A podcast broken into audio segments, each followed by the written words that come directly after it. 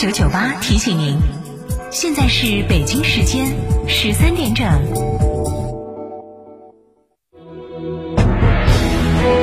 成都的声音，FM 九九点八，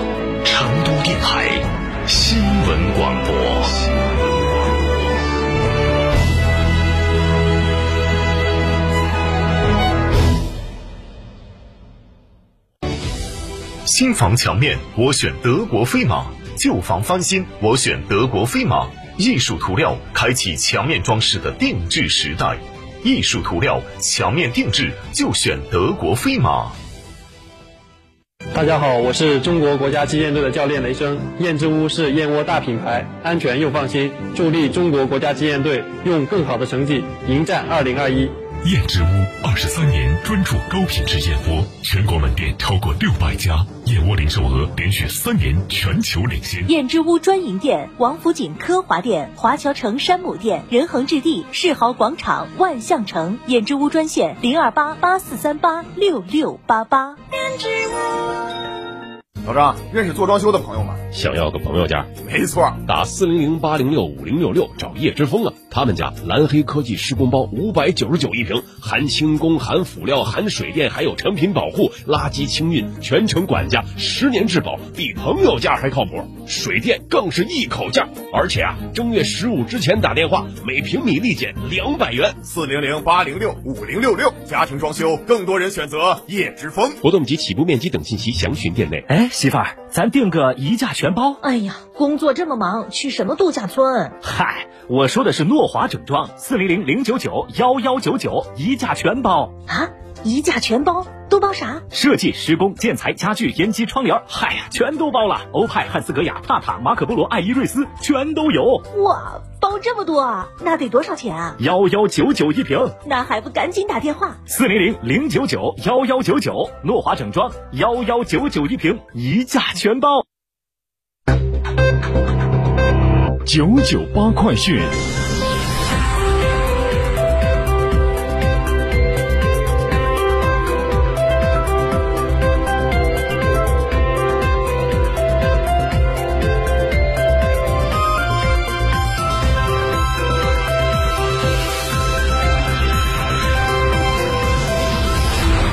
各位听众，大家下午好，十三点的零二分，我是浩明，为您报告新闻。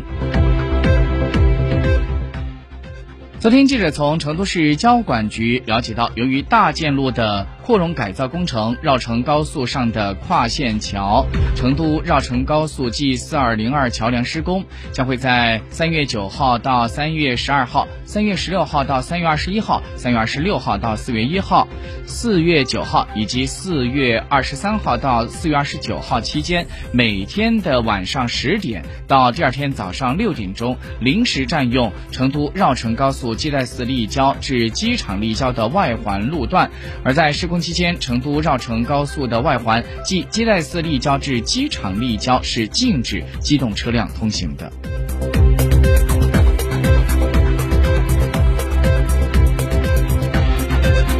本台消息。近日，成都海关所属的成都双流机场海关查获了四名入境旅客非法携带疑似象牙制品四十八件，总重量在一千三百二十克。该关按照规定暂时不予放行处理。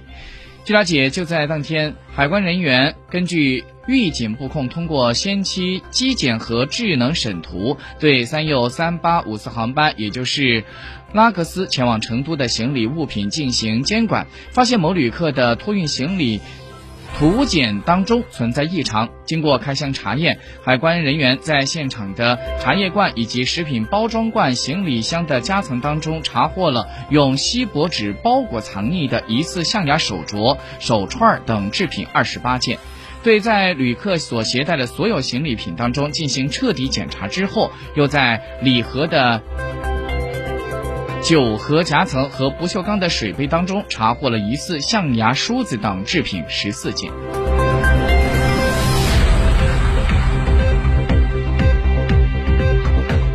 据四川省发改委消息，三月三号，国家发改委调整并且公布了中心城市汽柴油最高零售价。四川省三个价区的汽柴油的最高零售价呢，也是做出了相应的调整。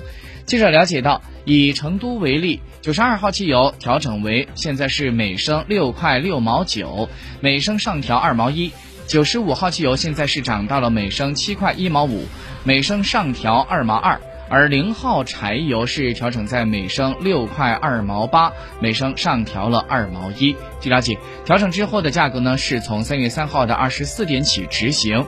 那么这也是二零二一年以来国内成品油零售价格限价的第四次调价，也是自二零一三年三月二十六号成品油新的定价机制实施以来的首次八连涨。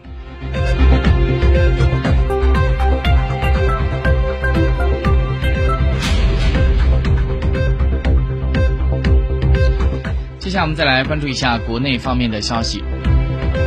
据央视报道，近日，反家暴成为多位代表委员们所关注的焦点。全国妇联今年将会提交关于公安机关设置反家暴工作专项统计的提案，建议公安部门在幺幺零报警系统当中将家庭暴力单独列项作为专项统计指标，做好涉家暴案件的信息登记，从而能够促进基层执法人员规范性的执法。据南京地铁官方微博今天消息，在今天凌晨五点十一分，南京地铁一号线一列运营前空载检查的列车，在麦稿桥场站内调度过程当中，因为设备故障导致第一节车厢掉道，没有人员伤亡。而在事故发生之后呢，有关部门立即启动了应急预案，组织专业的力量进行全力的抢修。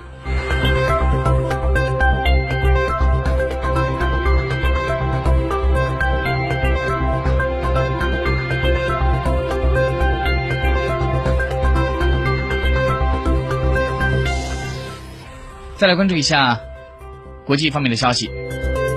据央视报道，新加坡人力部的部长杨立明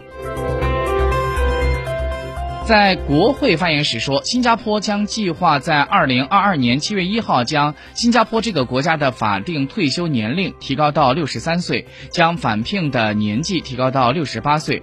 公共服务部门将会在今年一月一号前提前实施。新加坡计划在二零三零年之前将法定的退休和返聘年纪提高到六十五岁和七十岁。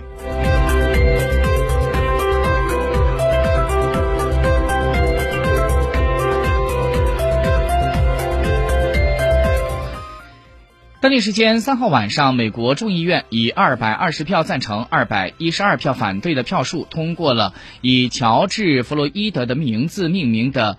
警务改革法案，这项法案的名字叫做《乔治·弗洛伊德警务正义法案》，其目的是在于对执法部门的豁免权进行改革，禁止在部分执法行动当中使用种族性的剖析，禁止在联邦毒品案件当中签发不敲门搜查令。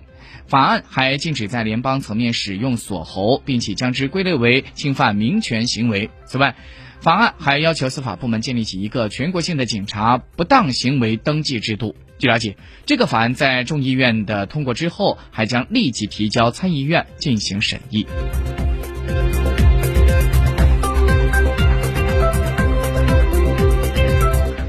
据央视报道，澳大利亚政坛近年来是出现了多起性侵丑闻。最近，澳大利亚的一名部长级的官员又被爆出在三十。